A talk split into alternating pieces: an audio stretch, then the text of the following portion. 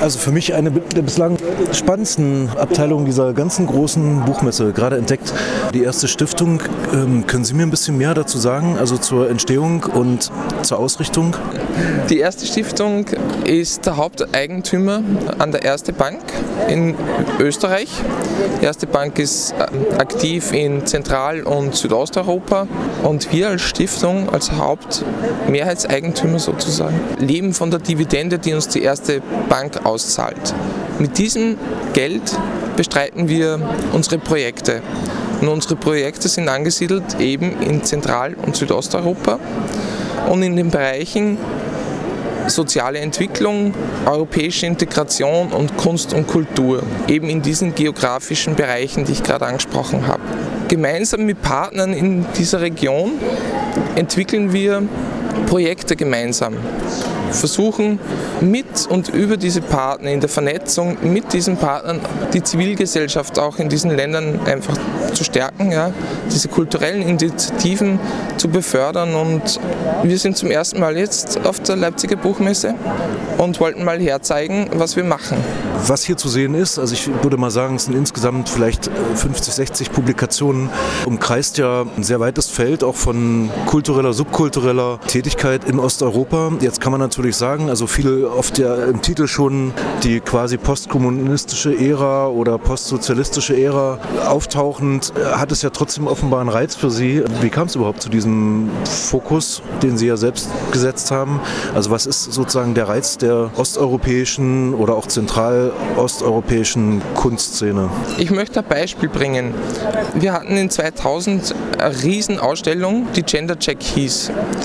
Wir haben da im Vorfeld eine umfassende Recherche in 24 ost- und südosteuropäischen Ländern gemacht, mal gehoben, was es da an zeitgenössischer Kunst überhaupt gibt. Ja, das war völlig unexplored, sozusagen unentdeckt.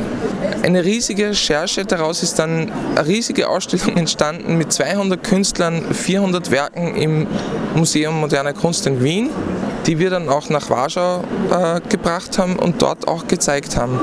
Das Spannende an dieser Kunstszene, nenne ich es mal, ist, ich weiß nicht, ob man spannend nennen kann, es ist einfach unentdeckt. Da, da, liegt, da lag oder liegt immer noch wahnsinnig viel brach. Ja. Der Westen kennt es kaum. Da gibt es auch schon in der, in der sozialistischen Ära gibt es auch kritische Stellungnahmen zu Kommunismus, zu Sozialismus, zu, äh, zum Alltag in, in diesen Gesellschaften, das aber nie eigentlich gesehen wurde, sondern immer unter Staatskunst irgendwo mitlief oder, oder rezipiert wurde. Aber wenn man genauer hinschaut, entdeckt man über das noch ganz viel mehr. Jetzt ist natürlich gerade in äh, Ländern wie, Sie haben gerade ähm, Polen angesprochen, ähm, gibt es ja zum Beispiel das WHO als, als, sehr, ja, als, als eh schon Hort sozusagen polnischer Kunst seit den 70er oder 60er Jahren sogar, als, als Hort der Avantgarde in Wrocław, die natürlich auch ein ganz anderes Selbstbewusstsein entwickelt haben, vielleicht ähnlich wie die neue slowenische Kunst, die für sich einfach auch ein Universum und ein Kosmos war und aber auch immer betont hat, dass es eben da auch um eine nicht kommerzielle oder wenn man so will, irgendwie auch eine Bohème oder so geht, äh, die sich die behauptet, einen eigenen Lebensstil entwickelt und jetzt kommt eine Bank und sagt, zeig mal her, äh, ist doch großartig, ähm, wie geht das zusammen, was haben Sie für Erfahrungen gemacht? Naja, wir sind ja nicht die Bank, ja? wir sind ja die Stiftung und wir geben das Geld aus, das die Bank verdient. Wir geben aber das Geld in Gesellschaften aus, wo die Bank aktiv ist und wo halt Wertschöpfung stattfindet. Wir wollen einen Teil zumindest dieses Geld zurückfließen lassen in die Gesellschaften, um dort Strukturen weiterzuentwickeln und, und zu kooperieren. Wir haben ja auch eine Kunstsammlung, die angefangen wurde von, von den diversen äh, Länderbanken sozusagen. Also nicht Länderbanken, sondern die erste Bank ist in unterschiedlichen Ländern aktiv. Rumänien, Ungarn, ähm, Tschechien, Slowakei, Österreich natürlich. Und diese, diese Banken haben eine Kunstsammlung quasi begründet. Ja, die zahlen da ein und von diesem, von diesem Geld werden Kunstwerke angeschafft, eben aus, diesen, aus dieser Zeit, ja, von den 50ern, 60ern aufwärts und in, vor allem in diesen Ländern oder aus diesen Ländern. Wir sammeln das seit zumindest zehn Jahren und präsentieren das auch. Wir verschicken das in die ganze Welt zu Museen, ob das das Museum of Contemporary Art wherever ist. Ja? Also das geht von New York über Argentinien, everywhere. Ja? Die sind sehr gefragt mittlerweile, aber da brauchte es schon so eine Grundlegung, so, eine, so einen Anfang. Das, das ging nicht von heute auf morgen, dass das in den Diskurs kommt. Ja? Also da gibt es so viele Künstler, wenn man da in den Kontaktkatalog reinschaut, die sind fantastisch, ja, wirklich wahnsinnig spannend, die westliche Kulturpraktiken auch rezipieren, ja, aber auch weiterentwickeln. Es geht vor allem um konzeptuelle Kunst. Und jetzt ist es im Westen in den großen Häusern angekommen. Dort steht der Katalog Promises of the Past eine unglaublich tolle Ausstellung im Centre Pompidou, wobei der Katalog meines Erachtens noch viel besser ist.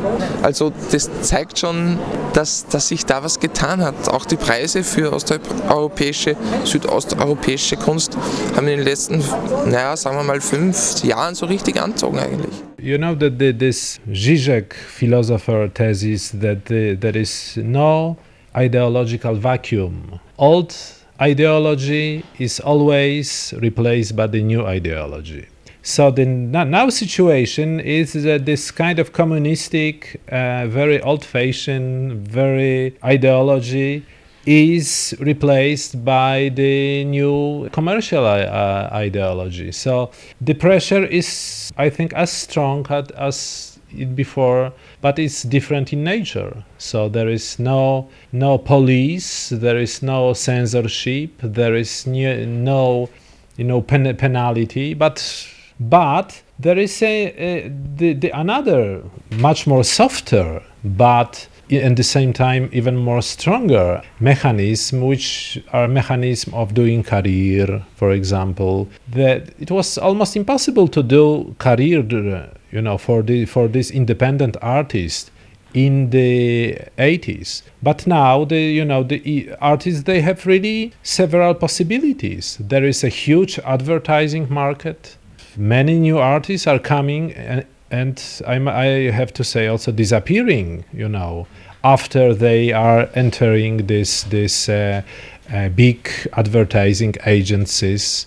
Because it's really almost impossible to do in the same time art and uh, design. So there is no successful example almost. Well, no, may, maybe one, one. Yeah, we have one artist which is still active and also very uh, successful as a designer at the at the advertising agency. Yeah but it, it, it is really very very strong. So i, I think that, that, that this is you know the, the like but this is common situation worldwide. Yeah so this is not n- nothing nothing really typical for for poland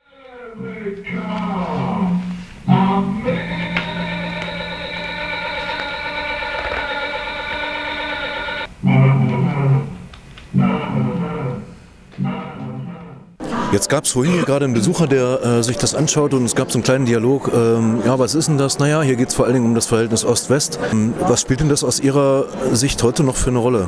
Also wie, worin äußert sich sozusagen so ein Moment äh, des Weiterlebens des Ostens, wenn man so will? Ja, das hat nicht ganz gestimmt, dass es um Ost-West geht, sondern es geht um die Dekonstruktion dieser Grenze. Ja?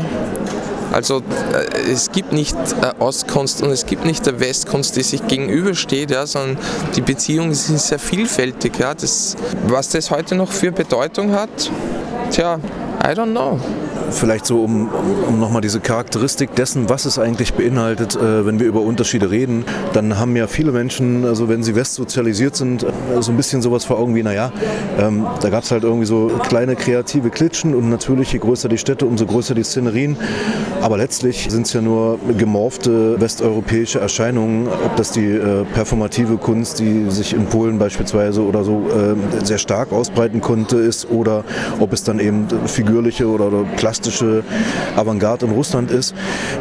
Gibt es etwas, wo Sie sagen, naja, das ist aber tatsächlich etwas, wo der Osten in dieser Zeit auch Akzente gesetzt hat, die umgekehrt rübergeschwappt sind oder vielleicht jetzt zumindest im Nachhall nach 1989, 90 äh, eine Rolle gespielt haben, wo man so sagt, huch, Aha. Ich würde da jetzt auf unsere Publikationen verweisen, zum Beispiel auf, auf Piotrowskis In the Shadow of Yalta. Also wir machen zu, dem, zu, zu dieser Diskursivität von Kunst, ja, West-Ost, Ost-West, wie auch immer, da machen wir eigentlich ganz viel, die diese Implikationen auch herausarbeiten. Insofern äh, ist der Verweis äh, ja erstmal einer, der wahrscheinlich auch über das Buch hinausgeht, nämlich äh, über das gesamte Angebot. Ähm, erstestiftung.org ist die Adresse, wo man sich ein bisschen informieren kann. In Deutschland kommt bisher davon, glaube ich, noch nicht so viel an. Haben Sie eine Ahnung, warum? Weil das ist ja fantastisch, was hier steht in vier Regalen. Wie gesagt, wir sind hauptsächlich in Zentral- und äh, Südosteuropa tätig.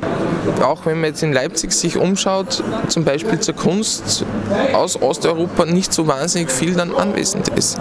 Das heißt, wir denken schon, dass, dass das auch äh, gegenseitiges Interesse hat. Also wir wollen mehr Sichtbarkeit für unsere, für unsere Partner, auch für die Künstler.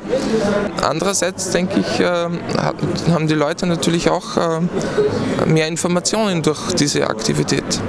Also sehr zu wünschen, fantastisches Setting, kann ich nur noch mal empfehlen. Vielen Dank.